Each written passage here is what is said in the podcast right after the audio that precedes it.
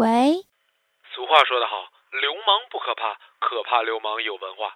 俗话说的又好，饺子就酒，越吃越有。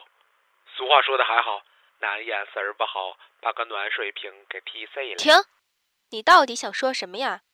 我哪知道我想说什么？做个片花容易吗？文艺一点不行吗？导演就给否了呀，给否了呀！我不文艺吗？我不文艺吗？唉，我是七七，我不想吐槽，我想文艺。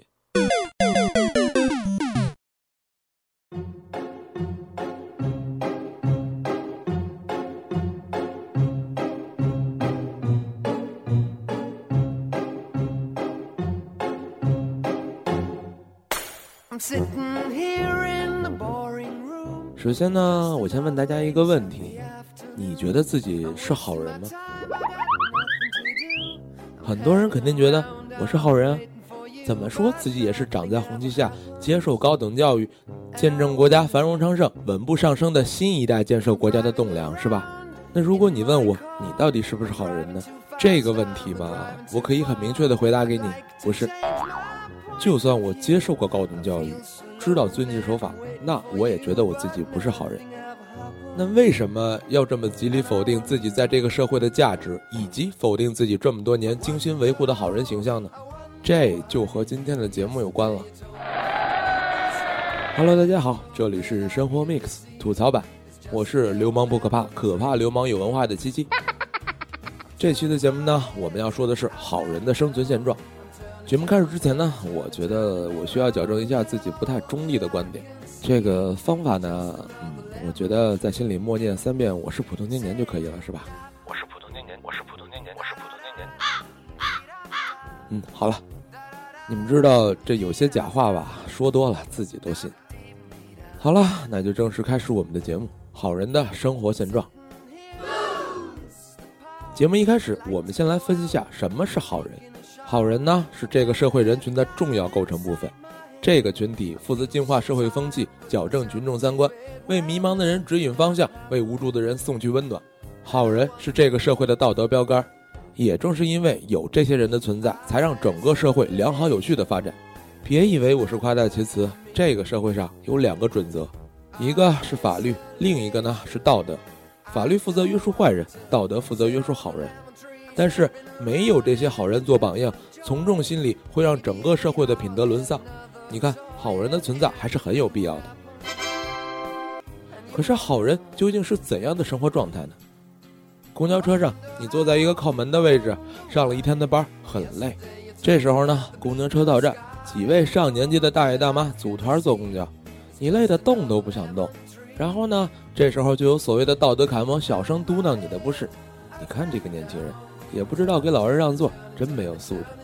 可能呢，大爷大妈也在看着你，无奈只能把这个座位让出来。知礼的老人呢，会说声谢谢。这也算给你这个疲惫的身体一点小小的安慰。有的老人呢，不仅不会说谢谢，可能心里还会想着这个人真没素质，家里是怎么教育的？你说我们能说什么？中国人长幼有序，长者必须为尊。不管你有怎样的特殊情况，除非你脚上打着石膏，要不然呢，你就得拿着一个三十八度的温度计到处给别人看。你看我发烧了，你看我发烧了。当然，前提是别人不会把你当成神经病。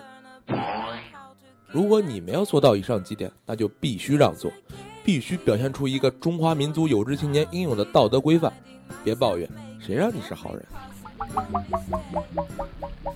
超市排队结账的长队里，有个抱着孩子的大姐和你说：“嗯，能让我插个队吗？我抱着孩子不方便。”这时候呢，你只能让出半个身位，让这位大姐站在你前边。可能你也赶时间，或许你也排了很久的队，没办法。如果你不让，你就会受到别人的指责。人家抱着个孩子就是插个队而已，你这个人怎么这么没有同情心呢？你是好人吗？你是，所以呢，让自己面带微笑，然后乖乖的把位置让出来。公司里，你和一个专业技能不太好的姑娘一起做一个项目，因为她对工作极度的不熟悉，很多事情需要你来完成。然后交付给他的事情做得一塌糊涂，压力和长时间的劳累让你忍不住了，开始发飙。然后这个姑娘被说得梨花带泪，到休息室待着。同事看见你这么做，会说：“哎，人家只是个小姑娘嘛，你怎么这么没有包容心呢？你多做一点不就得了吗？”老板看见了可能会说：“你得有团队精神，他不会你可以教吗？为什么要发脾气呢？那以后怎么还让我把你分配到别的团队里？你窝囊，你委屈，你觉得不公平？明明那么多事儿都是我做的，他什么都没做，凭什么还不让我说几句？”原因很简单，因为那个姑娘呢，天生就处在一个容易被别人同情的位置上，而你呢，是一个好人，好人必须要学会原谅和包容别人。我们从小接受的教育呢，是告诉我们要做一个好人，要做一个对社会有用的人，要去帮助那些需要帮助的人，要善待别人，要善待社会，要学会包容、同情、原谅。但是长大以后呢，我们发现这个社会对我们满满的都是恶意。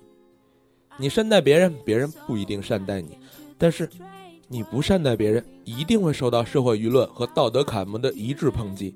一个乞丐穿的破衣褴褛的，伸手朝你要钱，你给吗？我为什么要给呢？他有手有脚，能够通过自己的劳动来换取工资养活自己，为什么需要我的帮助？就仅仅因为我需要通过施舍乞丐来彰显自己在同情别人这个问题上做得比别人好吗？如果真的是这样，那我宁愿去当一个坏人。说到这儿呢，我想插一段题外话：在道德准则的影响下，人们总是习惯同情弱者，但那些无家可归的小动物算不算弱者？他们生来没有人保护，也没有法律保护，可以肆意的被虐杀。一条规定就可以让那些流浪猫、流浪狗彻底失去自己的生命。如果说人是站在道德制高点的生物，那那些拥有低等智慧、可以和人类和平共处的动物就不应该被保护吗？为什么不能给这些流浪狗、流浪猫做节育来控制，而是一味的去屠杀呢？这就是所谓的道德准则约束下衍生的价值观吗？受教了。说到这儿，我忽然想起了一句话，它出自一款游戏。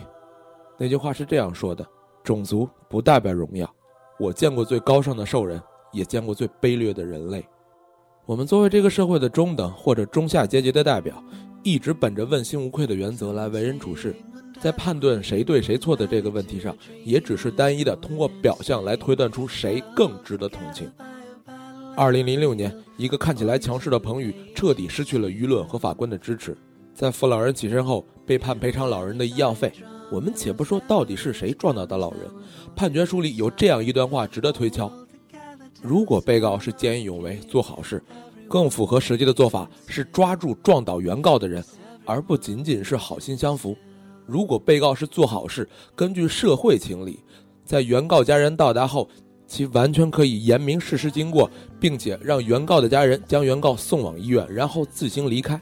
但被告未做此等选择，其行为明显与常理相悖。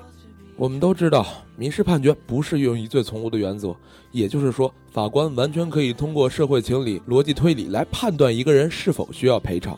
一个好人做了好事儿，还需要从逻辑上来判断自己这么做是否合乎情理。做好事的同时呢，还需要与舆论道德进行博弈。如果说这个社会需要好人，那为什么不通过一些公众事件来明确出一个好人会得到他应有的待遇呢？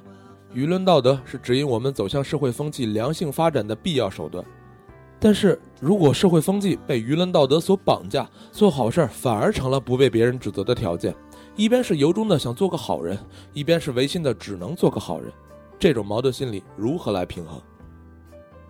如果从社会性质上来分析好人究竟是怎样一个存在，我想可以这样解释：因为不能对这个社会固有的思考模式以及道德标准加以改变，所以只能被这个社会同化，从而做一个与大众拥有相同善恶判断标准的人，做一个与大众拥有相同行为准则的人。说白了。真正的社会舆论从来都不掌握在这群人的手里。社会的大方向是从众，所以有时候我们只能被道德舆论所绑架，说不想说的话，做不想做的事。善与恶从来都是相对的。在一个极善的社会，你不捡起路上的垃圾，这就是恶；在一个极恶的社会，你杀死别人的时候，给了他一个体面的死法，这就是善。那善与恶的分界线到底是怎样来区分？又是谁来区分呢？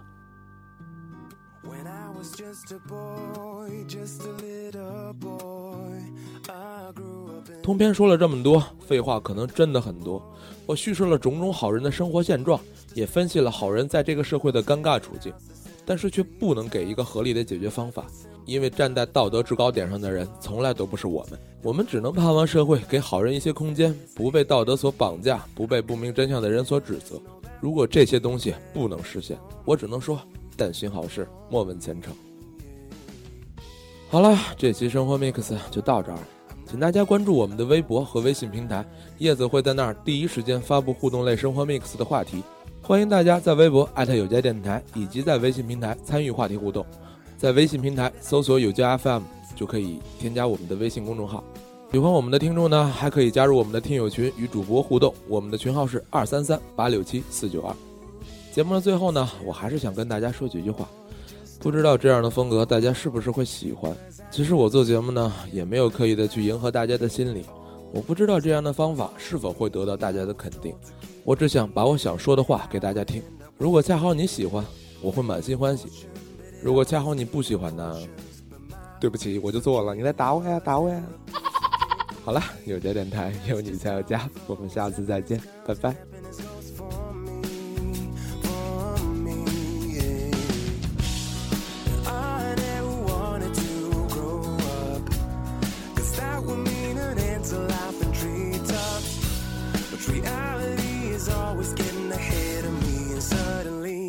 I'm too old for being young now.